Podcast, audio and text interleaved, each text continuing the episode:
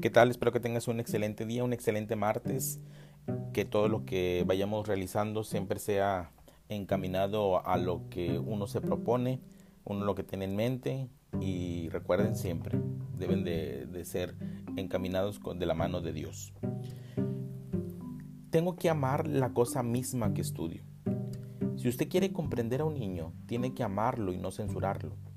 Debe jugar con él, observar sus movimientos, sus idiosincrasias, sus maneras de comportarse. Pero si se limita a censurarlo, a resistirlo o a culparlo, no comprenderá al niño.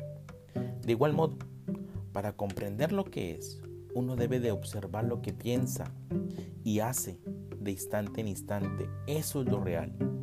La pregunta que aquí surge es, ¿usted observa su pensamiento?